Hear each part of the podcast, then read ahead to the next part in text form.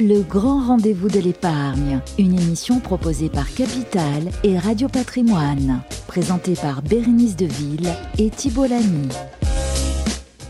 Bonjour et bienvenue dans ce grand euh, rendez-vous de l'épargne, nouveau numéro proposé euh, par les équipes de Capital et de Radio euh, Patrimoine, rendez-vous mensuel hein, qui a pour but de décrypter l'économie, comme chaque mois, avec nos invités qui sont présents sur le plateau. Il y aura aussi notre grand témoin, nos experts, enfin d'émission comme d'habitude avec votre séquence préférée. Thibault Lamy m'accompagne évidemment pour cette émission. Bonjour Thibault. Bonjour Iris. Euh, rédacteur placement pour le magazine Capital, évidemment. Vous allez bien? Mais Ça va bien et vous? Oui. Aujourd'hui, nous allons euh, parler d'un sujet très important, vaste sujet. Euh, comment épargner quand on est jeune? Quand on est jeune, on a peu de capital en général, des revenus qui sont souvent faibles hein, en début de carrière, des connaissances limitées. voilà, il y a un manque d'éducation financière. On en parle beaucoup en ce moment, mais de nouveaux services, de nouvelles applications font leur apparition. Plus pratique, plus flexible pour euh, gérer son épargne, pour avoir un accès à la bourse par exemple, un accès aux crypto en quelques clips pour euh, permettre donc d'épargner euh, grâce à la technique de l'arrondi, le tout en limitant les frais. On parle beaucoup des frais, hein. on essaye de les réduire au maximum et quitte à investir, autant le faire en, réduisant l'empreinte carbone de son épargne. On en parle beaucoup aussi en ce moment. Une priorité pour la jeunesse. On dit que les jeunes font de plus en plus attention à ça. C'est la promesse d'ailleurs de plusieurs euh, néobanques qui ont vu le jour récemment et par une bourse crypto IMO. On fait le point justement sur ces nouvelles solutions dédiées aux jeunes principalement avec nos invités. Thibaut, euh, qui sont-ils? Alors on a d'abord euh, pardon, Maëva Courtois qui est PDG et cofondatrice d'Elios. Bonjour. Et on a Antoine Porte, donc cofondateur de, de Lydia. Bonjour Antoine. Bonjour. C'est parti pour le grand rendez-vous de l'épargne. Le grand rendez-vous de l'épargne, le grand témoin. Alors on parle, épargne justement, on parle placement quand on est jeune. Oui, c'est ça. Alors parce que c'est vrai que c'est essentiel, on le répète tout le temps, hein, mais il faut commencer à épargner tôt. Le problème, on l'a vu en, en introduction, c'est qu'on n'a pas forcément les moyens d'épargner quand on est jeune. Il y a une première question que je vous adresse à tous les deux. Est-ce que les jeunes épargnants épargnent autant que leurs aînés? Est-ce qu'on le sait ça? Antoine Porte peut-être? Je ne peux pas parler pour toutes les générations, mais pour les générations qui utilisent Lydia aujourd'hui, euh, je trouve que nos plus jeunes, les plus jeunes de nos clients, en tout cas, agissent avec beaucoup de, raison et de prudence. Et oui, sont des, sont des épargnants. Peut-être que c'est parce qu'on leur offre des, produits et une application qui leur permet de pouvoir épargner très facilement et surtout de suivre leur épargne. Euh, donc, je pense que ça joue beaucoup. Euh, l'outil qu'on leur met à disposition pour pouvoir pour pouvoir être des bons épargnants. Juste rappeler que du coup, on peut désormais épargner sur Lydia euh, depuis, euh, depuis Absolument, décembre. Il y a plusieurs façons d'épargner avec Lydia. La première et la plus utilisée, c'est de, de créer des sous-comptes Lydia. Euh, qui permettent de, de, de, répartir son argent en plusieurs euh, comptes d'épargne, euh, avec ou sans objectif. Euh, encore mieux en l'illustrant avec une photo et en lui donnant un petit nom sympathique. Par exemple, si j'ai envie de faire un, road trip cet été, ben, je vais pouvoir mettre une petite photo de la destination ou des amis avec qui je vais partir en vacances, d'écrire, de donner à mon compte d'épargne un petit nom sympathique qui porte le nom de mon road trip, de aussi ajouter un objectif, par exemple 500 euros, qui va me faire une petite jauge de progression qui va se remplir au fur et à mesure que je vais être capable d'épargner.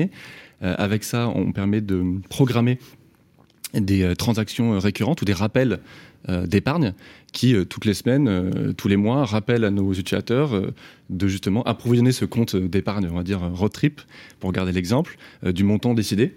Et donc, ce sont, ce sont des outils très simples qui aident nos utilisateurs à, bah, épargner. donc, ça, c'est le premier et le plus simple et le plus basique. Ça rappelle un peu la tirelire de notre enfance. ensuite, des choses un peu plus structurées, comme le compte d'épargne rémunéré, euh, qui est un, compte d'épargne euh, euh, sans risque, sur lequel je vais pouvoir mettre un peu comme un livret, d'ailleurs c'est un livret, mon argent, mais qui est disponible tout de suite.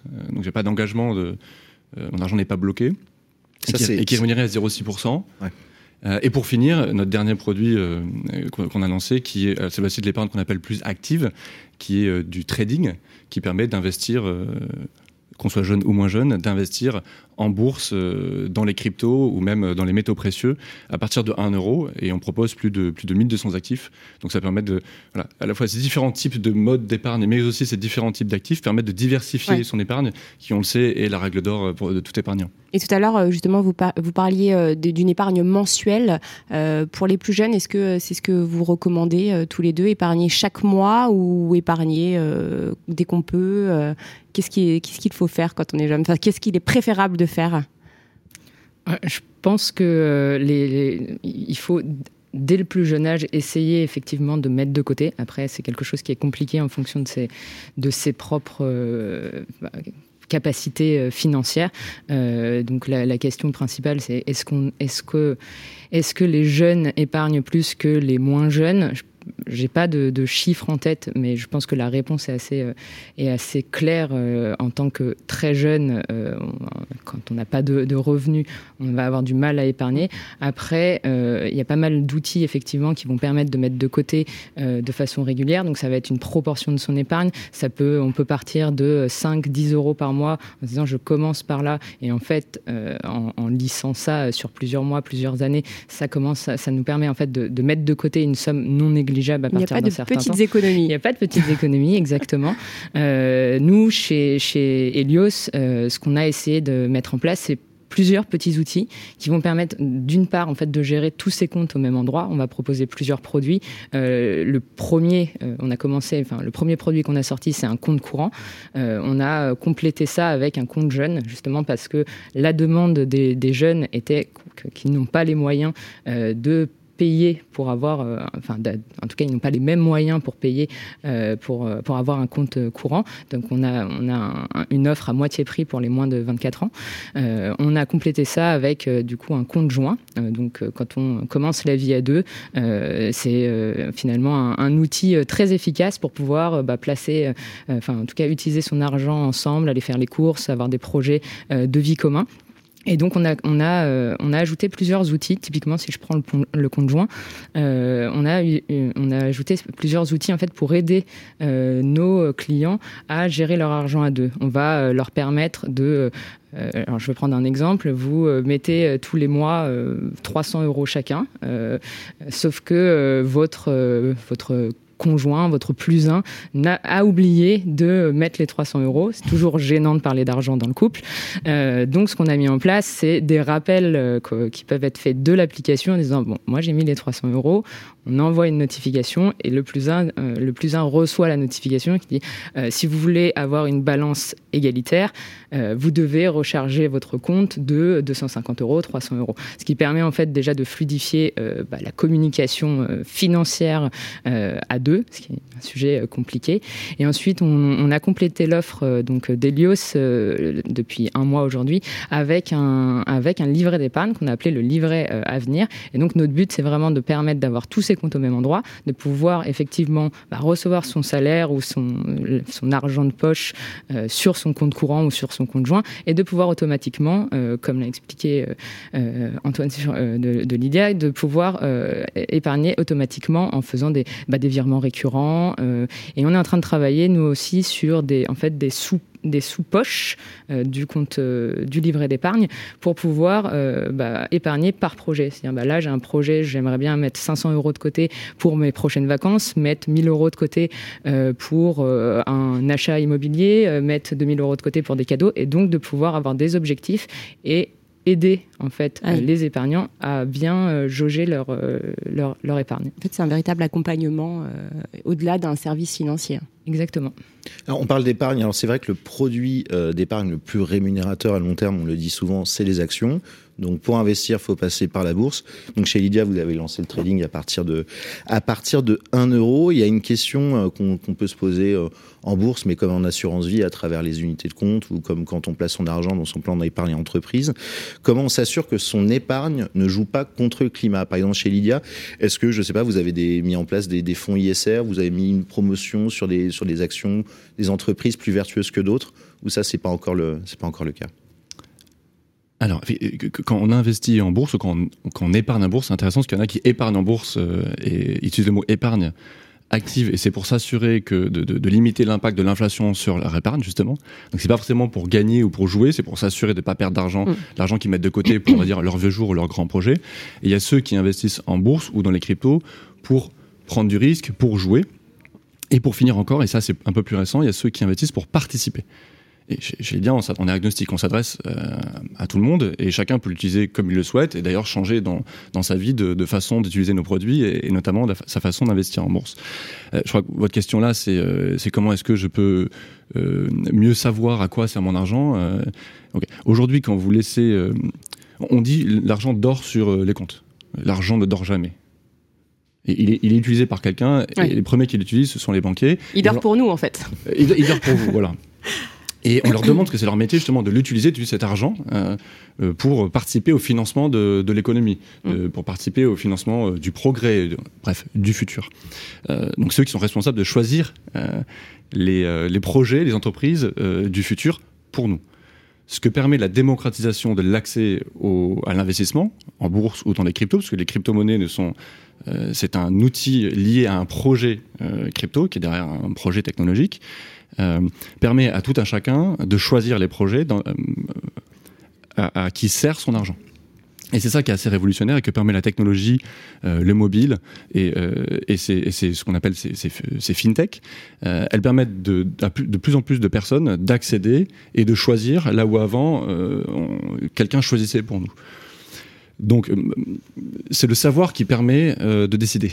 Mhm. Donc avec notre service de trading de Lydia, on permet de choisir les entreprises à qui je vais prêter, qu'on prête son argent, puisqu'ensuite on peut le retirer, euh, il est disponible, euh, il est liquide cet argent. Euh, et donc ensuite c'est à moi de me renseigner sur les entreprises, quels sont leurs projets, euh, est-ce que ce sont des entreprises euh, plus vertueuses que d'autres, est-ce que c'est des projets écologiques ou non, est-ce que ce sont des projets technologiques, bref je peux choisir et je peux aussi diversifier. Euh, nous, ce qu'on recommande, notamment pour des gens qui n'ont pas l'habitude de, de ces services financiers assez avancés, assez poussés, c'est d'investir dans des projets qu'ils maîtrisent, qu'ils utilisent, qu'ils connaissent. En tout cas, pour commencer. Et si on permet l'investissement dès 1 euro, c'est pour que ça soit sans risque. Mm. Ça me permet de progressivement, graduellement, et en fonction aussi de mon épargne, de découvrir euh, et de prendre part à l'économie active en choisissant les, projets que je veux financer. Et il faut pas croire qu'un euro, ça ne sert à rien. hein. C'est comme une voix euh, dans une urne. Euh, plus on est nombreux à euh, choisir une entreprise, et plus cette entreprise aura les moyens de se développer et, et de, et de définir notre, notre futur. Est-ce qu'on peut dire que la bourse se démocratise euh, avec ce genre de solutions euh, Et puis même euh, depuis le confinement, on, dit que beaucoup de, jeunes se sont, ont commencé à s'intéresser justement au marché financier, à, la bourse, aux crypto-monnaies. Est-ce que ça se démocratise? Est-ce que vous le sentez, vous, dans, vos deux, chez Helios et chez, chez Lydia, que les plus jeunes s'intéressent de plus en plus au marché financier cl- Clairement, déjà, la première, première raison, c'est qu'avant, seules les personnes avec une grosse épargne avaient accès à ce type de Ouais. service, pour commencer. Mais ça En- pouvait effrayer en fait la bourse. Il y avait un côté. euh, Mais ce qui nous effraie, ce ce dont on a peur, c'est ce qu'on ignore.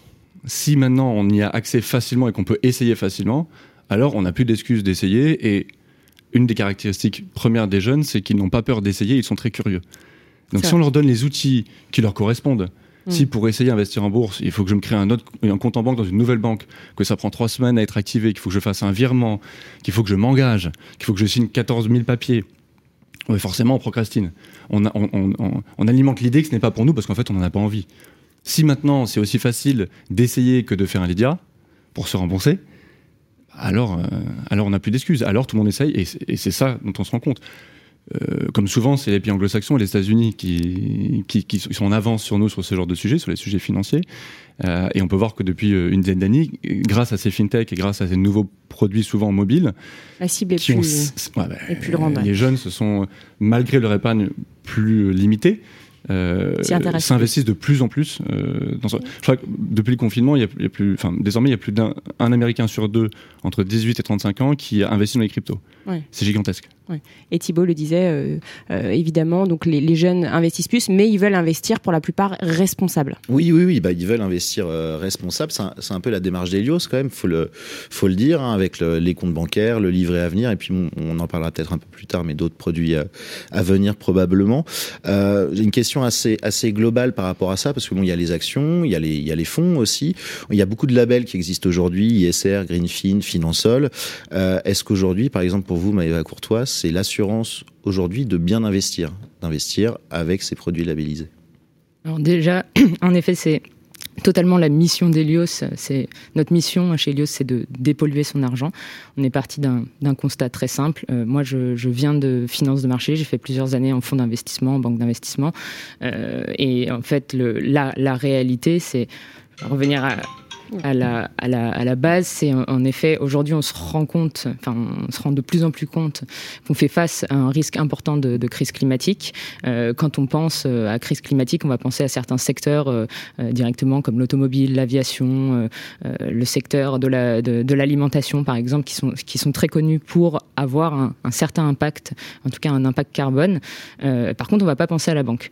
pourtant, quand on dépose son argent en banque, effectivement, l'argent ne reste pas euh, ne reste pas dans un coffre et est utilisé par les banquiers pour en faire des financements, pour en faire des financements à des États, à des particuliers, euh, à des entreprises. Et aujourd'hui, une grande part de ces financements va encore à des entreprises qui représentent un risque connu euh, pour, euh, pour le, réchauffement climatique. Donc on, va retrouver euh, typiquement les énergies fossiles qui sont une grosse part et qui continuent à être massivement investies par les, banques. Et donc quand on est client de banque, on, on, confie finalement son argent à la banque un peu aveuglément et, on se demande rarement bah, qu'est-ce qui se passe quand je, mets cet argent sur mon compte bancaire, sur mon compte courant, sur mon compte épargne et on demande jamais, je pense, à son banquier qu'est-ce que vous en faites. Euh, ce qu'on a voulu euh, régler comme souci avec Helios, c'est d'une part apporter de la transparence euh, aux produits bancaires. Donc, c'est-à-dire que quand vous mettez votre argent chez Helios, vous savez exactement ce qu'Helios finance. On a une liste dans l'application et sur le site internet de tous les projets financés. La, grande particularité, c'est que on, on garantit aux clients que pas un euro n'ira financer des entreprises et des projets qui représentent un risque pour le climat, pour la biodiversité et pour l'homme. Pour ça, on a une liste d'exclusion très précise de ces secteurs qui sont connus. Et à l'inverse, on va en fait flécher les flux d'argent, euh, parce qu'aujourd'hui, euh, enfin, surtout dans les pays euh, européens et en France euh, particulièrement, il y, a un, il, y a un flux d'épargne euh, très important. Et depuis la crise Covid, en plus, ça de, enfin, de plus en plus augmenté. Et donc, on va utiliser ce, ce, cet argent euh, pour financer les projets du futur et donc pour financer euh, les projets qui vont accélérer euh, la, transition écologique. On va financer typiquement de la mobilité durable, de l'agriculture durable, de, des énergies renouvelables. Et donc, euh, en tant bah, qu'épargnant, en tant que client de banque, on va avoir un impact finalement indirect, sans s'en rendre compte, euh, sur euh, le futur qu'on veut voir naître euh, dans, les, dans, les prochaines années. Derrière, nous, notre, notre vision, c'est qu'il faut qu'il y ait un, que, que ce soit indolore pour le, le client, c'est-à-dire proposer des services digitaux comme on va les retrouver dans, dans les meilleures banques en ligne, dans, des, dans les meilleures fintech. donc, on a travaillé sur une application et sur un site web sur, qui, propose en fait un espace en ligne euh, bah, fluide et facilement euh, facilement euh, pris en main par par toutes les tranches d'âge. Et donc ça permet ça, va permettre en fait de, de, faire changer les grandes banques. Et donc ces grandes banques qui généralement vont parler d'ESG c'est la question de départ. l'ESG aujourd'hui c'est très flou. Et si on regarde la majorité des fonds d'investissement qui sont labellisés qui se disent ESG euh, en fait, vont contenir alors je vais en citer que deux trois mais vont contenir en fait toutes les entreprises euh, typiquement du CAC 40 et donc vont contenir du total et je vois pas comment est-ce qu'on peut imaginer financer la transition écologique donc être ESG quand on finance en fait des nouveaux puits de pétrole des nouvelles centrales à charbon vous parliez de, de Total, par exemple. Vous, vous allez jusqu'à calculer, je crois, l'empreinte carbone euh, d'un compte bancaire. Comment ça fonctionne exactement? Comment on y arrive? Alors nous, ce qu'on va faire, c'est surtout euh, avoir proposé en fait une totale transparence sur les projets financés, euh, en exprimant euh, quels, sont les, bénéfices euh, en termes écologiques que peuvent apporter ces projets. Le premier projet qu'on a financé, c'est une, centrale solaire en Nouvelle-Calédonie, qui est portée par le, par le Energy, qui construit des, projets d'énergie renouvelable. C'est un constructeur français, et donc le client d'Elios peut vérifier rapidement bah, tous les, les tous les avantages en termes de réduction carbone que peuvent apporter euh, ces nouveaux projets.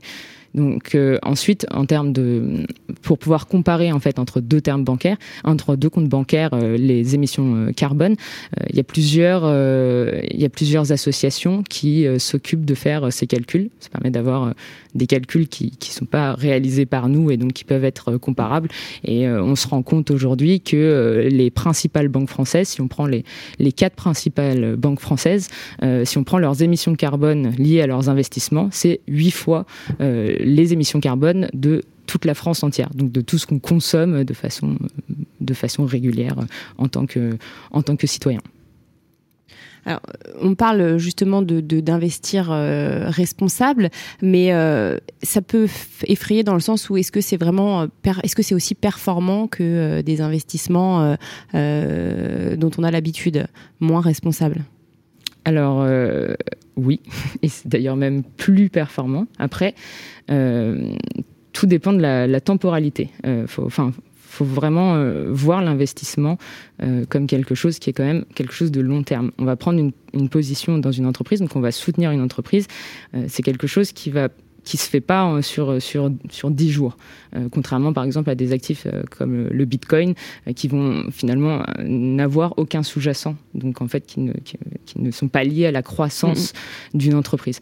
Le, le, futur de notre économie, c'est finalement les secteurs de la transition écologique. On voit tous les secteurs se transformer, donc évidemment que ce seront les grands champions de demain. Euh, et donc, en fait, investir dans les futurs champions, c'est... Euh, miser sur l'avenir. C'est miser sur l'avenir. Alors, ça, c'est du coup éthiquement, enfin personnellement, c'est déjà choisir ce qu'on veut voir se développer dans les prochaines années, mais c'est aussi là pour son épargne, bah, choisir les, les, entreprises qui vont se développer et donc évidemment qui vont faire des performances. Mais est-ce que tout le monde va jouer le jeu? C'est ça aussi la question. Est-ce que, est-ce que tout le monde va, va prendre, va prendre le pli? Alors, je ne sais pas, je l'espère. Euh, je pense que euh, l'argent dans notre société, c'est le nerf de la guerre. Euh, si on veut développer des Parce que quand on investit, on pense aussi à la rentabilité. Enfin, faut le dire. La, la première, la première question, c'est combien ça va me rapporter sur le long terme? tout à fait. Et c'est pour ça que je dis que, en fait, quand on, si, vous parlez à un, gérant d'actifs ou du coup à un banquier, euh, comment, comment ils vont choisir les futures entreprises? C'est du coup en regardant leur, leur business model, en essayant de comprendre le marché. Et donc, ce qu'on va regarder, c'est est-ce que le marché est, porteur. Et donc, on, voit en fait dans tous les secteurs, euh, euh, si on prend, euh, si on prend la partie alimentaire par exemple, on voit de plus en plus que des acteurs comme Biocop, qui étaient beaucoup plus méconnus il y a dix ans, aujourd'hui prennent des parts de marché assez énormes. Et on voit des acteurs qui, qui n'avaient pas pris le pli, des grands acteurs de l'agroalimentaire qui n'avaient pas, pris le pli, qui prennent le pli aujourd'hui. Et donc, en fait, le marché se transforme. Et on voit bien dans les, dans les choix aussi, dans les stratégies des entreprises, que c'est euh, bah, c'est important et que et qu'en fait c'est une stratégie gagnante. Donc je pense que sur du long terme, enfin sur du moyen terme, donc euh, de toute façon, quand on investit euh, dans des entreprises en bourse, il faut visualiser cet investissement comme quelque chose qui va être plutôt de l'ordre de 5, 8, 10 ans que de l'ordre de 3 à 6 mois, si on veut en tout cas être sûr de ne pas, de pas perdre d'argent. Être sûr de pas perdre, en tout cas maximiser euh, ses, chances de, de gain euh, sur la bourse, les cryptos, l'assurance vie, finalement sur n'importe quel produit qui est corrélé à, l'évolution d'un cours. Euh, comment on fait à part miser sur le long terme? Est-ce qu'il y a des bonnes pratiques peut-être à souligner, Antoine Porte, là-dessus? Je, pense qu'il faut. Euh, déjà, moi, j'éviterais de suivre euh, trop de conseils et j'essaierai de m'intéresser à ce dans quoi j'investis. Déjà, parce que même si je devais avoir un moins bon rendement, ben, je resterais fier de mes choix. Euh, donc, choisir une entreprise dans laquelle on croit, déjà, c'est être plus sûr de la soutenir sur le long terme.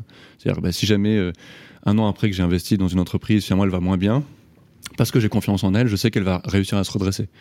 Si je le fais pour de mauvaises raisons, alors dès que ça va moins bien, je vais retirer mon argent et alors je vais passer mon temps à mettre à retirer, à remettre, à retirer, toujours finalement en suivant un peu le vent euh, et ce qui se passe, et ce, qu'on me dit autour de moi. Et je vais être un mauvais trader puisque je ne suis pas un trader. Euh, sinon, je, je, je, saurais les raisons pour lesquelles j'investis et je suivrai des métriques, euh, on va dire presque mathématiques et financières euh, très précises, ce que la plupart d'entre nous ne, ne, ne, savons pas faire. Donc, je pense que le plus important, c'est de, c'est de choisir avec raison les, les projets dans lesquels on investit. Et avec raison, ça veut dire s'intéresser à ces projets-là le plus que possible. pour revenir avec, avec la question tout à l'heure que vous posiez, c'est comment est-ce qu'on arrive à calculer l'impact de ces dépenses? J'aimerais bien qu'on parle un peu de dépenses parce que c'est un peu le, corollaire de l'épargne. Ce qu'on est capable d'épargner, c'est ce qu'on n'a pas dépensé. Euh, et la manière que l'argent qui dort, c'est l'avenir de la guerre. Euh, pour la majorité euh, d'entre nous, des Français, on dépense plus que ce qu'on a, que ce qui dort sur nos comptes. Il y en a qui ont une grosse épargne, et là c'est important ce que la banque en fait, mais la plupart d'entre nous n'ont pas beaucoup, il n'y a pas beaucoup d'argent qui en réalité dort vraiment sur le compte courant, puisque l'hyper majorité du compte courant, voire parfois plus que ce qu'on a en réalité, on le dépense. Donc je crois qu'en comprenant ce qu'on dépense et en faisant attention à ce qu'on dépense, alors on peut agir sur les sur les deux tableaux. Puisqu'en dépensant, on participe aussi à l'économie, puisque si je vais dans tel commerce plutôt que tel autre commerce, on parlait de Biocop, si je vais dépenser chez Biocop plutôt que chez un autre distributeur, mm. alors je suis acteur également. Mais je suis acteur en achetant quelque chose dont j'ai besoin. Donc, je vais parler d'un produit qu'on met très en avant d'un étant chez Lydien, c'est la simplification de, son, de ce qu'on appelle son relevé bancaire. Le relevé bancaire, historiquement, c'était comptable ce qu'on regardait à la fin du mois. Et c'était très facile de faire ses comptes puisqu'on avait très peu d'activités, puisqu'à l'époque, on dépensait majoritairement en espèces et que les espèces, on allait les retirer. Donc on avait 4, 5, 6 lignes. Aujourd'hui, et d'autant plus depuis le, euh, le, confinement, ça a accéléré la dématérialisation, la digitalisation des paiements. Et maintenant, on sait le sens de l'histoire, c'est des paiements dématérialisés. Aujourd'hui, par carte, en sans contact ou euh, peu importe. L'ensemble de ces transactions dématérialisées sont informatisées et stockées. Contrairement à avant où les transactions en espèces n'étaient stockées nulle part. Donc ce que ça veut dire, c'est qu'on a à disposition une mine d'or, à titre personnel, pour pouvoir voir vraiment ce qu'on a dépensé. Évaluer son comportement en fait. Exactement. A posteriori. Mais encore mieux, avec des euh, outils de paiement comme les cartes Lydia, on a un reçu instantané qui est envoyé sur son téléphone. Mmh. Donc je n'ai plus besoin de faire mes, comptes à la fin du mois ou à la fin de la semaine, parce qu'il y a un décalage, vous savez, entre le paiement et le reçu. Je peux immédiatement, j'ai une confirmation de ce que je viens dépenser, où je l'ai dépensé, et j'irai encore plus loin. Lydia permet la personnalisation de ces reçus, à l'extrême. On peut éditer le label, c'est-à-dire ce qui s'affiche, la petite ligne qui s'affiche sur votre relevé, mais aussi, on peut désormais ajouter une photo ce qui est quelque chose qui est assez extraordinaire, c'est que quand je vais regarder, je vais savoir ce que j'ai dépensé et un peu moins combien j'ai dépensé. C'est important parce que ça répond à la question est-ce que cette dépense était nécessaire? Il y a tout un aspect psychologique en fait. Absolument. Et donc ça permet de savoir finalement que cette dépense, certaines dépenses étaient peut-être moins nécessaires que d'autres, et donc j'ai peut-être changé mon comportement et donc être capable soit de choisir où je vais dépenser, mais aussi ce que je vais dépenser, et peut-être que je vais moins dépenser pour des choses un peu plus futiles. Alors, il y a des choses, je n'ai pas le choix. Hein. Mon loyer, euh, la nourriture, euh, les factures, je n'ai pas trop le choix. Par contre, on va dire le shopping, là, j'ai le choix. Mm. Et permettre de mieux comprendre son relevé bancaire. Aujourd'hui, vous ouvrez votre application bancaire, vous ne comprenez rien à ce que vous avez dépensé. Le label, il est, il est inconnu. Parfois même, vous allez acheter des chaussures dans une grande enseigne, le nom qui s'affiche, c'est même pas le nom de l'enseigne. C'est vrai. C'est le nom de la société. Et, du coup, voilà. et là, si je peux écrire le nom de la marque des chaussures que j'ai, ou le modèle des chaussures que je me suis acheté et mettre une photo, bon, ben, quand je vais regarder dans le futur ce que j'ai dépensé, vas me dire, bon, ben, ces chaussures, j'en avais déjà 5 paires, c'était peut-être un peu moins nécessaire. Et donc, comme ça, je vais pouvoir mieux aussi épargner, puisque je vais faire plus attention, je vais choisir, je vais arbitrer. Et c'est ça qui est très particulier chez les jeunes, c'est qu'ils sont, ils ont cette capacité à arbitrer. Pas forcément moins dépenser, mais à mieux dépenser. Ils vont par exemple faire des efforts, se priver sur certaines dépenses pour pouvoir concentrer plus sur des dépenses de plaisir. Mmh. On parlera euh, tout à l'heure de, l'éducation euh, financière, justement, parce que on a d'autres choses à dire dessus. On va faire euh, une petite pause. On va parler immobilier, puisque Thibault Lamy, vous avez rencontré Saskia Fizel, la cofondatrice de Virgile. Alors Virgile, qu'est-ce que c'est? Il propose un concept révolutionnaire qui s'appelle le co-investissement, un mécanisme qui permet parfois d'acheter sans apport. On va euh, justement euh, écouter ça. Quel est le concept de Virgile? Aujourd'hui, euh, il y a une réalité qui est indéniable, c'est que c'est devenu impossible pour les jeunes actifs de devenir propriétaires dans les grandes villes où ils travaillent, où ils construisent leur carrière. Pour devenir propriétaires, ils sont forcés de faire des compromis qui sont insupportables, d'acheter trop petit, trop moche, trop loin, de subir un véritable parcours du combattant. Le résultat, euh, c'est qu'il y a une grande majorité d'entre eux qui renoncent et qui se retrouvent pris dans ce qu'on appelle le piège locatif. Le piège locatif, qu'est-ce que c'est? C'est être contraint chaque mois de voir 40% de son revenu partir dans son loyer et être dans l'impossibilité de se construire une épargne. C'est pour se battre contre ce problème générationnel immense qu'on a créé avec Virgile un modèle complètement inédit, la meilleure façon de devenir propriétaire. Ce modèle, il change la donne parce qu'il permet aux jeunes actifs de reprendre le pouvoir et de devenir propriétaires selon leurs termes. On va co-investir jusqu'à 100 000 euros à leur côté pour leur permettre d'augmenter leur financement, d'étendre le champ des possibles et de voir euh, plus grand euh, et de voir plus large en termes de possibilités, leur permettre vraiment de devenir propriétaire sans compromis. Cet apport financier, il vient se doubler d'un parcours d'achat intégré. Fini euh, le parcours du combattant avec le vendeur, l'agence, le notaire, le courtier, le banquier et les longues heures passées dans euh, cette acquisition qui devient euh, ce vrai parcours du combattant. Avec Virgile, vous allez avoir un spécialiste qui va être à vos côtés à partir du moment où vous commencez à réfléchir à votre projet jusqu'au moment où vous avez les clés de chez vous. On va vous accompagner à la fois pour avoir le bon budget, pour que votre offre passe au-dessus de la pile, pour que vous fassiez une offre au bon prix, pour que vos démarches notariales se passent bien, on va vous accompagner dans l'obtention de votre financement, tout ça en fait jusqu'à ce que vous soyez chez vous, vraiment chez vous. À qui s'adresse Virgile précisément? Est-ce qu'il y a des revenus minimums exigés? Alors Virgile, ça s'adresse à tous les jeunes actifs, qui soient primo ou secondo accédants, qui veulent devenir propriétaires sans faire de compromis sur la surface, la localisation, la terrasse, le quartier de leur rêve, euh, et qui ne voient pas pourquoi ils devraient se résoudre à subir ce parcours du combattant-là. Il y a des contraintes pour y accéder, c'est euh, de euh, pouvoir être en mesure d'emprunter.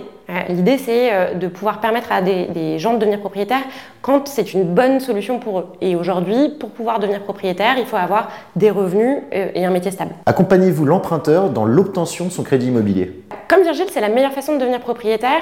On s'occupe du financement dans son intégralité. Ça va de l'apport au financement bancaire.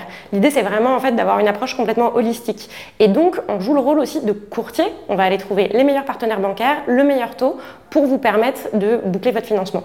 Quel est le coût de l'opération pour l'emprunteur? Le fonctionnement de Virgile, c'est d'investir jusqu'à 100 000 euros aux côtés des acquéreurs dans leur achat. Et donc, ces 10%, ça va être euh, les 10% du montant du prix du bien au moment de l'achat, qui vont se transformer en 15% au moment de la revente, moment auquel Virgile se rémunère. Donc une fois que Virgile a co-investi, on est vraiment un copropriétaire dormant, ce qui veut dire que bah, d'une part, on n'intervient pas au quotidien, mais d'autre part, qu'on n'intervient pas non plus dans la décision de vendre, tant qu'elle est dans ce délai de 10 ans. Euh, et donc l'acquéreur peut vraiment vendre à tout moment, euh, et ça changera absolument rien à la détention de Virgile. L'important, c'est de laisser toute la liberté à l'acquéreur.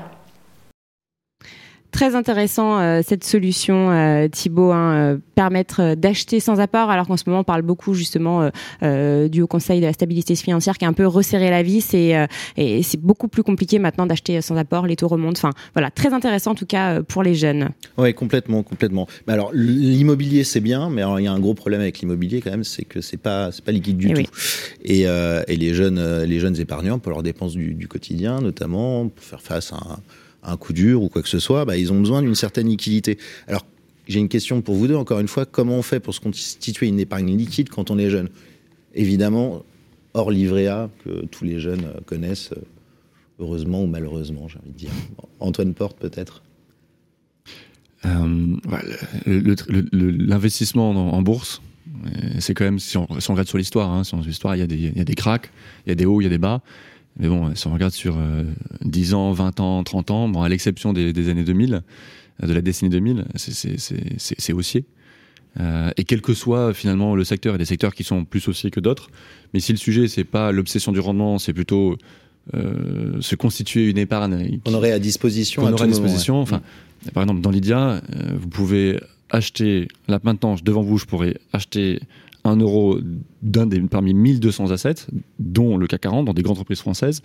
Euh, et si je change d'avis 5 minutes après et que j'en ai besoin pour m'acheter un sandwich, ben je vends et j'achète ce sandwich. C'est ça qui est assez extraordinaire avec la technologie, c'est qu'on peut faire des choses aussi, aussi simples et évidentes que celle-là. C'est finalement investir, c'est prendre de l'argent dans ma poche de droite et la mettre dans la poche de gauche. Et si j'ai envie de changer d'avis, je change d'avis. Et je dis bien qu'en 5 minutes, c'est pas passé grand-chose. C'est sûr. Mais par contre, il y a quand même une grosse volatilité sur les marchés financiers, surtout en ce moment. encore une fois, pas sur le long terme. Donc ça dépend ce que j'ai envie de faire. Si mm. ce que je veux, c'est investir, l'investissement, c'est sur le long terme. L'investissement à mm. court terme n'existe pas. On peut faire du trading, mais dans ce cas-là, il vaut mieux être un trader ou être très bien conseillé. Si on veut investir, c'est sur le long terme, clairement. Et donc, il faut le faire avec raison et il faut le faire progressivement. Avec de l'argent dont on n'a pas besoin. Avec, clairement, puisque si c'est sur le long terme, c'est qu'on a besoin d'argent. Hein. l'argent dont on a besoin demain, il faut le garder et le mieux, c'est de le mettre sur un livret parce que là, il est disponible immédiatement. Ou le mettre, quand même, les, les, les indices de type, donc ce qu'on appelle des ETF, les indices de grand marché, c'est assez peu volatile. Alors, il y a des périodes où ça va pas bien, mais encore une fois, si on est sur le long terme, c'est un moins bon rendement qu'une entreprise, mais c'est extrêmement sûr. Euh, donc, si c'est très court terme, il faut clairement pas euh, l'investir, mm. parce que par définition, c'est long terme. Il faut plus le mettre sur un livret, c'est très bien. Un livret, c'est juste le temps du virement, donc c'est une question de, 24 heures. Surtout qu'il est passé à 1%, là, le, livret A. Euh, oui, oui, bien sûr. Donc, il y a le livret, euh, le livret Lydia qui, euh, qui, est rémunéré à 0,6%, par exemple. Hmm. Ça, c'est une bonne alternative.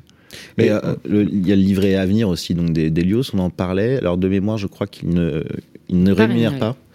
Est-ce qu'il est prévu de qu'un jour il rémunère ou c'est un parti pris sur ce livret? Alors, nous, on a, essayé de répondre aux besoins du coup de, nos premiers utilisateurs. Le premier besoin, c'était d'avoir bah, comme, une pyramide des besoins, le premier besoin, c'est de pouvoir euh, bah, euh, avoir de l'argent disponible et de pouvoir payer au quotidien. Donc là, on, y a répondu évidemment avec euh, le compte courant, le compte jeune, le compte joint. Le deuxième besoin, c'est de pouvoir avoir de l'épargne de précaution euh, et donc d'avoir de l'épargne qui soit euh, récupérable de façon instantanée. Euh, ça, on le propose avec le livret à venir.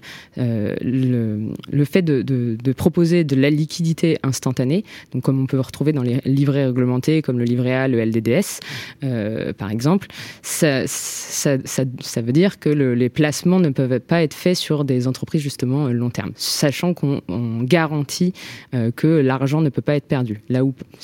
Placez votre argent en bourse ou sur des placements risqués, vous n'avez pas la garantie de ne pas perdre de l'argent, vu que c'est le, choix. vous pouvez avoir du rendement, vous pouvez avoir du coup des rendement pertes. Égal euh, risque. Hein, exactement. Et donc il y a euh, là il y, a un vrai sujet aussi de, compréhension euh, au niveau de l'épargnant, c'est de comprendre que si on demande de la rentabilité, c'est corrélé avec du risque. nous donc le, le, deuxième besoin auquel on répond, c'est avoir de l'argent instantanément, récupérer son argent de façon instantanée et de pouvoir mettre de côté.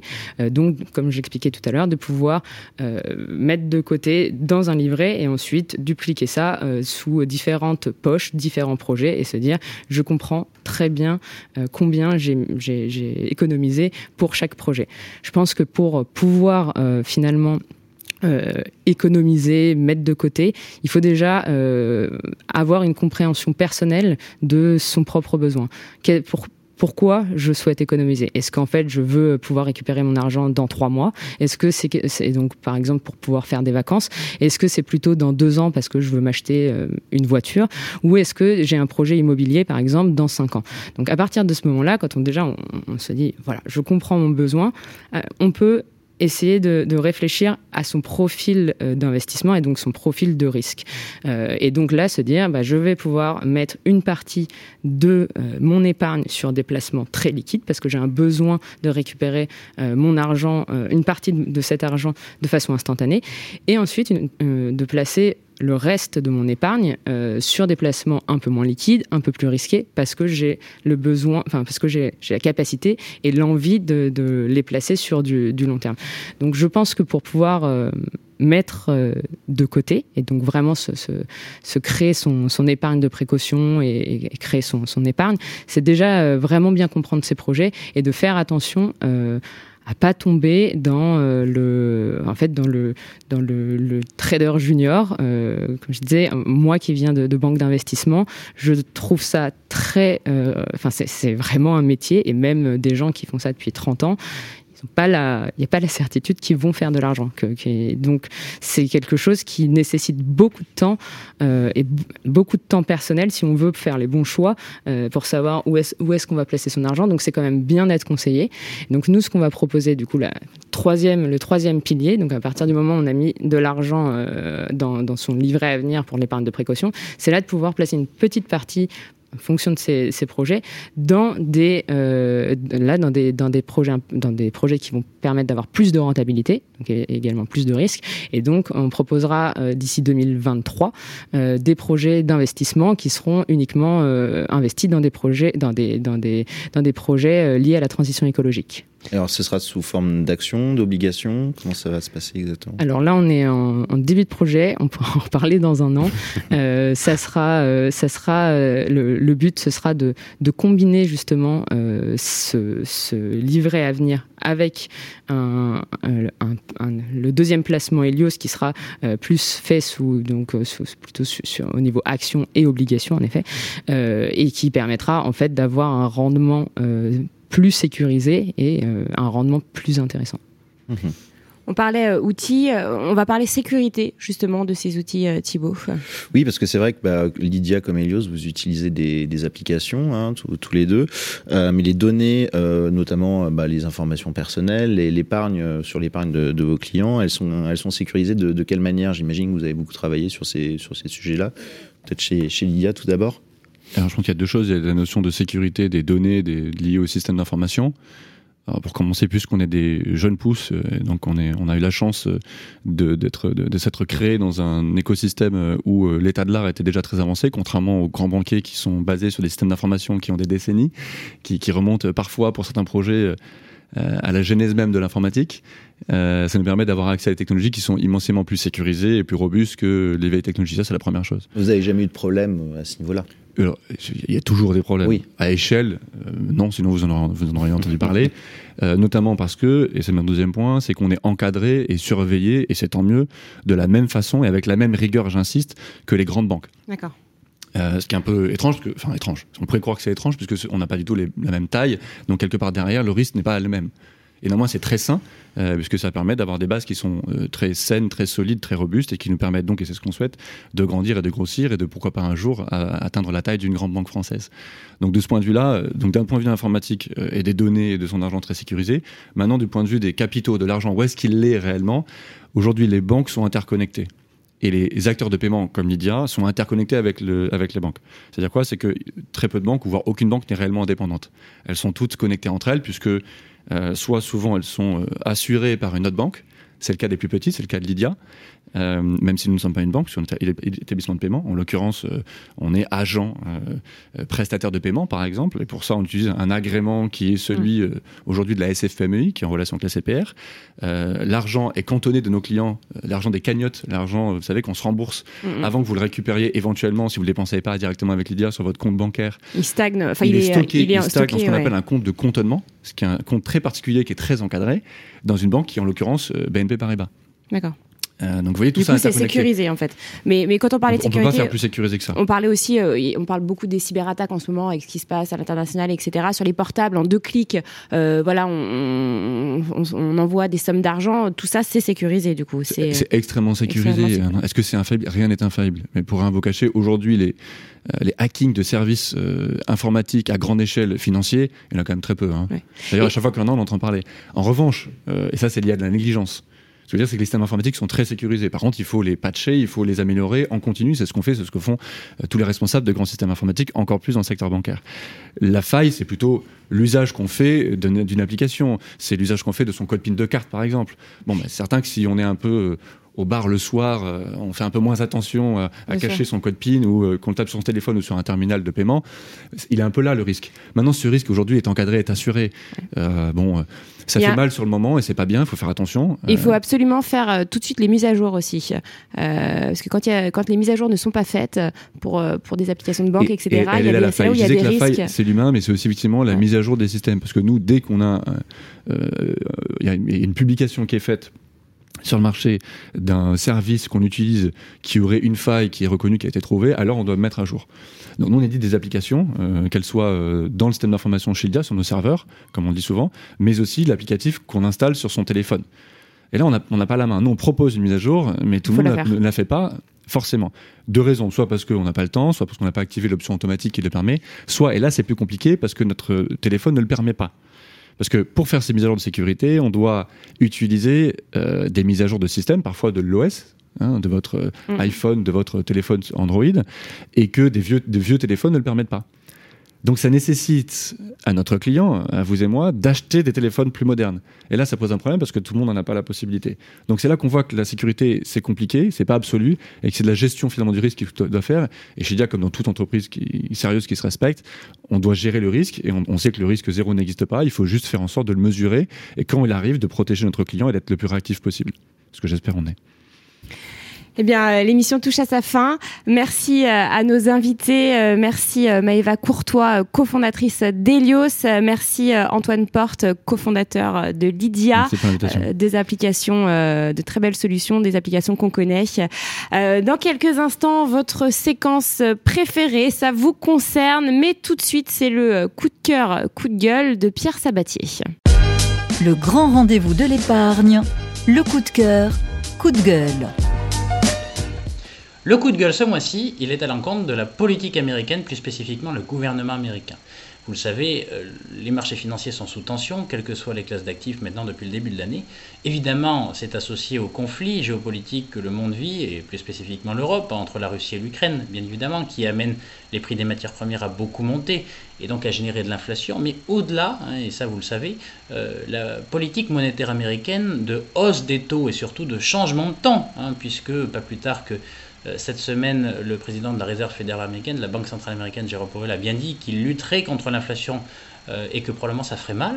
Euh, c'est en ces termes qu'il s'est exprimé cette semaine à travers l'augmentation des taux d'intérêt. Eh bien, pourquoi on, pointe du doigt la politique américaine? C'est parce que une partie de l'inflation, notamment aux États-Unis, elle est endogène. Elle est liée au fait que l'économie américaine va trop vite. Quand une économie va trop vite, ça veut tout simplement dire que les ménages consomment trop. Et euh, s'il en pointe du doigt le gouvernement américain, c'est qu'en réalité, l'origine de cet excès de vitesse de l'économie américaine, de cet excès de consommation, de cet excès de dépenses des ménages, elle est directement la conséquence des politiques publiques implémentées depuis la crise sanitaire aux États-Unis. Si on pouvait comprendre à l'époque le fait que euh, l'État devait soutenir les agents privés, que sont les ménages et les entreprises, à travers des, plans de relance, des plans de soutien qui étaient colossaux, eh bien, l'erreur de la politique américaine, la politique politicienne américaine, c'est qu'elle les a fait perdurer perdurer trop longtemps, au point qu'aujourd'hui, l'origine de l'excès de dépenses des ménages américains, il est moins lié au fait euh, du fonctionnement de l'économie naturelle aux États-Unis et essentiellement lié aux politiques de soutien public qui sont trop importantes par rapport à ce qu'elles devraient.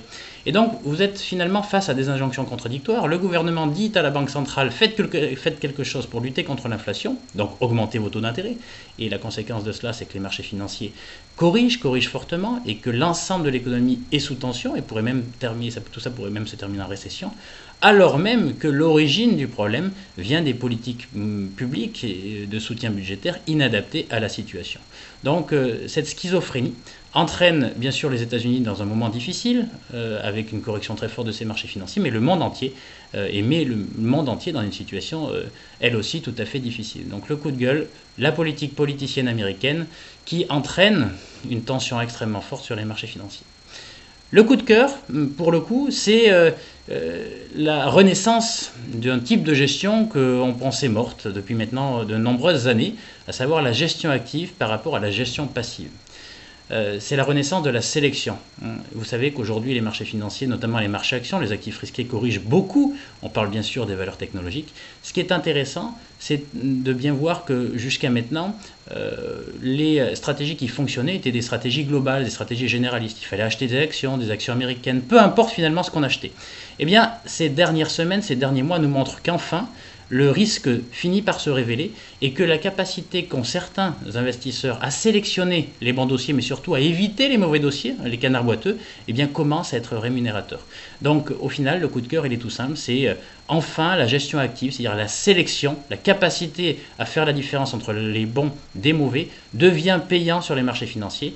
L'objectif principal dans un monde aussi tendu qu'aujourd'hui, c'est bien justement être extrêmement sélectif, c'est la seule véritable manière de gérer le risque. Le grand rendez-vous de l'épargne, ça vous concerne.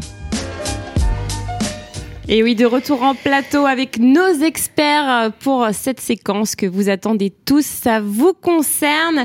Euh, Thibaut, on accueille notre premier expert, euh, notaire à Paris, Nathalie Cousicousuas. Bonjour. Bonjour, bonjour à tous avec une question d'Antoine. Une question d'Antoine qui veut verser une très grosse somme, hein, exactement 300 000 euros sur euh, le contrat d'assurance vie. Et puis, alors, il a désigné sa femme, euh, c'est logiquement comme bénéficiaire. 300 000 euros, ça lui semble beaucoup parce que ses revenus, à lui, sont limités seulement à 2 000 euros. Alors, il aimerait savoir s'il risque pas une requalification sur, sur ce versement mmh. assez énorme. Alors, Antoine, il a raison de s'interroger, sachant que ce qui risque éventuellement, c'est pas une requalification fiscale. Hein. De toute façon, entre partenaires paxés et entre conjoints, il n'y a pas de fiscalité au titre des droits de succession. Et sachant que l'assurance vie, en général, en cas de décès, le bénéficiaire, en fait, a une fiscalité différente de celle des droits de succession. Non, ce dont s'interroge Antoine, manifestement, c'est qu'il a des enfants d'une union différente. C'est pour ça qu'il se pose la question. Pourquoi il se dit, bah, peut-être est-ce que mes enfants ne pourraient peut-être pas protester sur ce capital qui va être versé à mon épouse? Pourquoi? En fait, il faut avoir en tête deux articles du Code des assurances, c'est l'article L132.12 et L132.13. Que disent ces deux articles? Ils disent que, en principe, tout ce qu'un bénéficiaire reçoit au titre d'une assurance vie ne rentre pas dans la succession au regard des règles du rapport et de la réduction des libéralités. Alors ça, ça semble très compliqué, mais qu'est-ce que ça veut dire? Il y a deux notions distinctes en droit des successions qu'on doit avoir en tête pour reprendre un peu, avant de répondre clairement à la question d'Antoine. Les règles du rapport qui régissent toute succession en droit français, qu'est-ce que ça veut dire? Ça veut dire qu'on peut faire ce qu'on veut vis-à-vis de l'un de ses héritiers pendant la vie, a priori, mais ce que vous donnez à l'un de vos héritiers pendant votre vie, c'est censé être rapportable. Qu'est-ce que ça veut dire? Ça veut dire que le Code civil présume que c'est simplement une avance que vous avez faite et qu'à votre décès, bah, il se prendra un peu moins que les autres puisque viendra en déduction ce qu'il a précédemment reçu.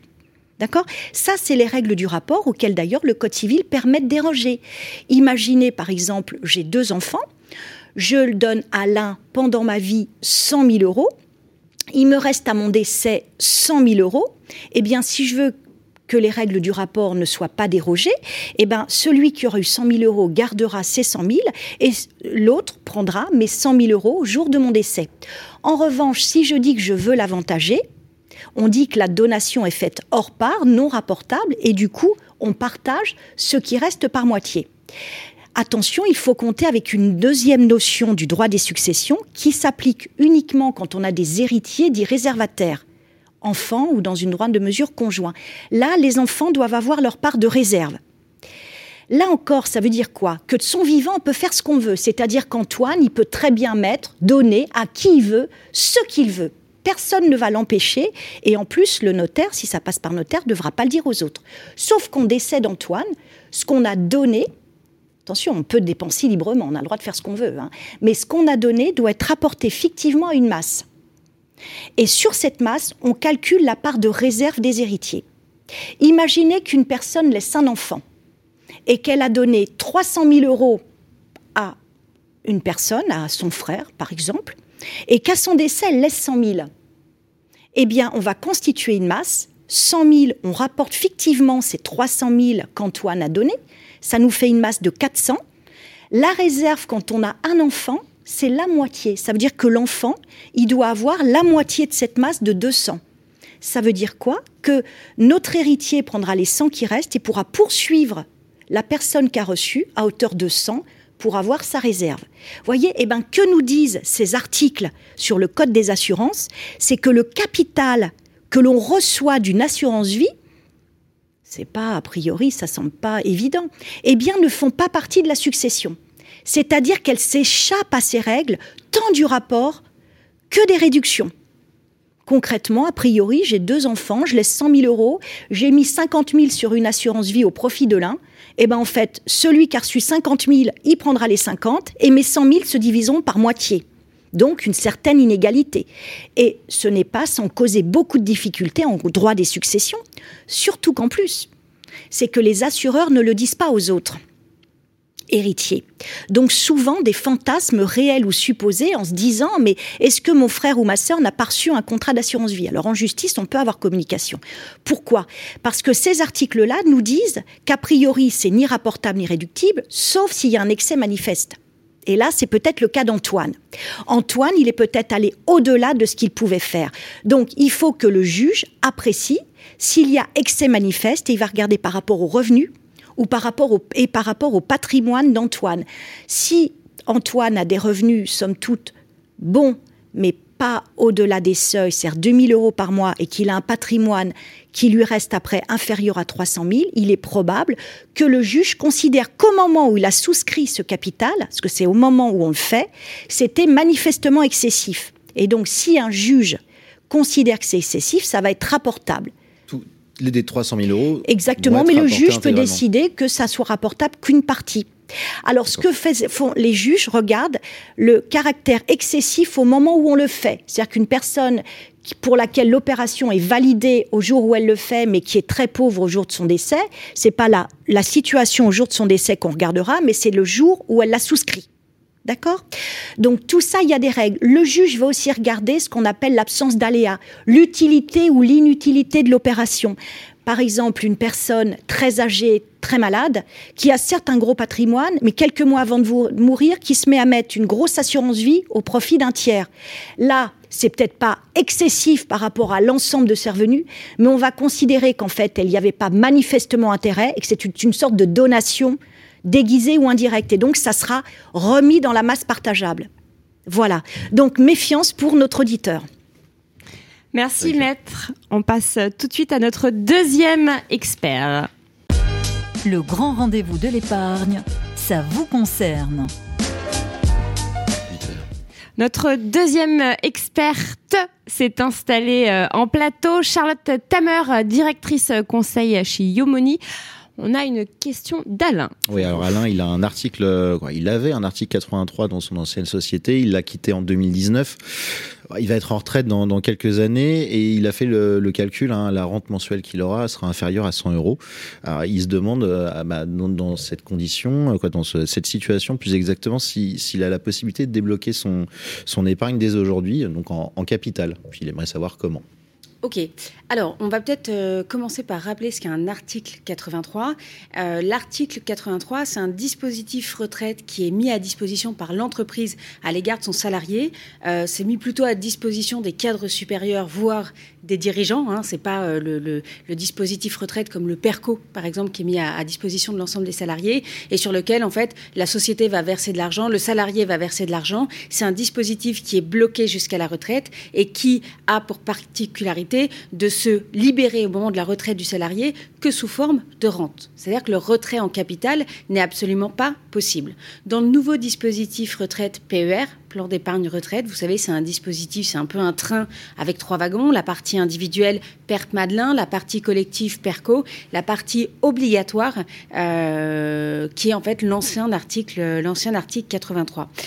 Dans euh, la nouvelle configuration retraite, l'article 83, le dernier compartiment obligatoire, reste l'unique compartiment dont la sortie ne peut se faire qu'en rente. C'est-à-dire que la sortie en capital, à l'instar du PERP Madelin ou du PERCO, n'est pas possible. On ne peut sortir qu'en rente. Pour autant, il y a une loi qui est sortie euh, à l'été 2021 et qui permet pour les dispositifs, pour l'ensemble des dispositifs retraite, PERP Madelin, mais également article 83, si la rente euh, mensuelle est inférieure à 100 euros par mois, la possibilité pour l'investisseur de libérer la totalité du capital. Donc, à imaginer que vous avez un âge à la retraite autour de 64 ans. Je vise au milieu parce qu'on est encore dans l'incertitude. Euh, ça donne un capital approximativement autour de 40 000 euros. Et selon l'étape de mortalité, euh, le sexe de la personne, etc., on sait que ça va donner à peu près 40 000 euros. Ça donne à 64 ans à peu près un peu moins, euh, un tout petit peu moins de 100, à peu près 100 euros par mois. et là, vous pouvez libérer, vous pouvez libérer en capital. Donc souvent, les rentes, elles sont faites de manière trimestrielle hein, et non pas mensuelle. Donc ça fait 300 euros par trimestre. Il suffit de faire le calcul. Et si euh, votre rente est inférieure à 300 euros par trimestre ou à 100 euros par mois, vous pouvez demander à récupérer l'intégralité du capital. Donc ça, c'est vraiment euh, très bien sur les articles euh, sur les articles 83. Le cas n'est pas très courant, ou alors vous êtes resté très peu longtemps en poste, parce que généralement les sociétés abondent, le salarié abonde, ça, fonctionne assez bien. On a plutôt des sommes assez importantes au, moment du départ à la retraite. Donc généralement, on a des rentes au-dessus de 100 euros par mois. Par contre, c'est aussi valable pour les anciens dispositifs PERP Madelin. C'est que eux, l'ancien, euh, en fait, père individuel, père et Madelin, euh, ne sont libérables que sous forme, enfin, la sortie était possible 80% en capital, 20% en rente, mais si la rente est inférieure à 100 euros par mois ou par trimestre, aussi la possibilité de libérer 100% du capital et non pas que 80%. D'accord, donc c'est plutôt une bonne nouvelle pour notre lecteur. C'est plutôt une bonne nouvelle, ça donne une flexibilité et ça encourage en fait à, s'intéresser de plus en plus à ces dispositifs retraite. Donc il faut simplement qu'il fasse la demande et puis euh, l'assureur va voir de lui-même que la rente ne rentre pas dans les, dans les conditions et que la loi a été établie en 2021. Donc il n'y a aucun, euh, a priori, euh, contrainte ou, difficulté pour obtenir droit à sa demande. Merci beaucoup Charlotte. Merci. Le grand rendez-vous de l'épargne, ça vous concerne troisième et dernier expert, Stéphane Absoli, bonjour. Bonjour. Directeur associé chez Pixie Conseil, nous avons une euh, question de Léa. Ouais, une question de Léa qui a quitté son, travail en 2021. Plus exactement, elle a signé une rupture conventionnelle avec son employeur, donc elle, a reçu une indemnité à, ce titre et elle voudrait savoir euh, bah, comment sont, sont imposées les indemnités de, rupture conventionnelle. On est en pleine déclaration de revenus, donc ça, ça peut lui servir. C'est effectivement la bonne question à, se poser alors qu'on est en pleine période de déclaration. Alors ce qu'il faut savoir, c'est que dans le, solde, dans le solde de tout compte qu'a reçu euh, du coup Léa, on a euh, différentes catégories de revenus qui vont être indiquées.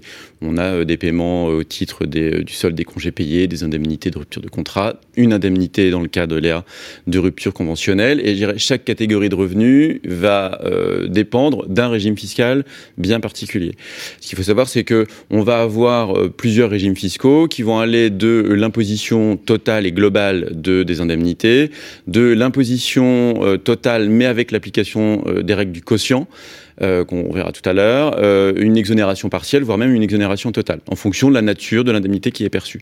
Alors c'est vrai que dans le cadre d'une indemnité pour rupture conventionnelle, il y a deux cas quand même qu'il faut bien identifier. Le premier cas, c'est l'hypothèse où Léa a perçu cette indemnité de rupture conventionnelle alors qu'elle pouvait prétendre à l'ouverture de ses droits à la retraite.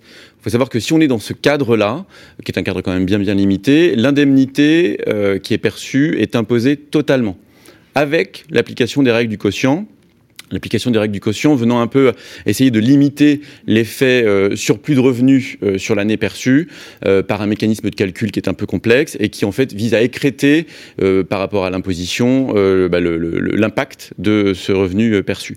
Mais l'imposition dans le cadre de ces indemnités perçues, si elle est perçue alors qu'on pouvait prétendre à l'ouverture de ses droits à la retraite, elle sera totale sur l'indemnité avec ce, avec ce quotient. L'autre cas, c'est peut-être celui de Léa, c'est-à-dire je perçois mon indemnité de rupture conventionnelle alors que je n'avais pas du tout la possibilité d'ouvrir mes droits à la retraite. Là, on va avoir un mécanisme d'exonération partielle. Alors la règle est un petit peu complexe puisque pour calculer le montant qui va être exonéré partiellement, en fait, on va identifier trois euh, plafonds et on va prendre le plus élevé de ces montants. On a trois possibilités, c'est-à-dire soit la rupture, le montant de la rupture, le montant de l'indemnité tel qu'il est prévu légalement ou par la convention collective. Donc si on est dans le cadre de ce montant-là, euh, pas de problème. Ou alors 50% de l'indemnité qui est effectivement perçue, mais limitée à 6 passes, le plafond de la sécurité sociale. Il faut savoir qu'en 2022, on était à peu près 246 000 euros de plafond. Euh, et donc là, on va prendre 50% du montant de l'indemnité versée dans la limite de 6 passes. Euh, et puis le dernier élément, c'est deux années de rémunération brute perçue par Léa, toujours dans la limite de 6 passes. En fait, on va déterminer ces trois montants. On va prendre le plus élevé de ces trois montants et ça servira de seuil à l'exonération partielle. Tout ce qui va être dans le plus élevé de ces trois montants ne subira pas l'impôt et tout ce qui sera supérieur euh, à, ce, à, ce, plafond euh, fixé va subir du coup une imposition toujours avec l'application euh, avec l'application du quotient. Autant dire que si Léa n'a pas négocié par exemple avec son employeur une indemnité extra ou supralégale, il n'y a pas d'imposition. Si on est dans le cadre de l'indemnité conventionnelle ou légale, euh, on, sera effectivement exonéré de, toute imposition. Il faut savoir que ces règles-là euh, s'appliquent, trouvent à s'appliquer également dans le cadre des indemnités de licenciement. On retrouve un peu le, enfin, on retrouve le même mécanisme. Alors avec une particularité pour les indemnités de licenciement qui sont perçues dans le cadre d'un plan social, puisque elles, sont intégralement euh, exonérées d'impôt sur le revenu, alors que pour le reste des indemnités de licenciement, elles suivent le même schéma que euh, les ruptures conventionnelles. Merci infiniment euh, Stéphane, merci euh, à nos experts, merci Thibault Lamy pour avoir préparé cette émission, merci également à, nos réalisateurs David Payan et Nicolas Sandanassami. On se retrouve le mois prochain pour un nouveau numéro du Grand Rendez-vous de l'épargne. Retrouvez le Grand Rendez-vous de l'épargne en podcast sur Radio Patrimoine et en vidéo sur capital.fr.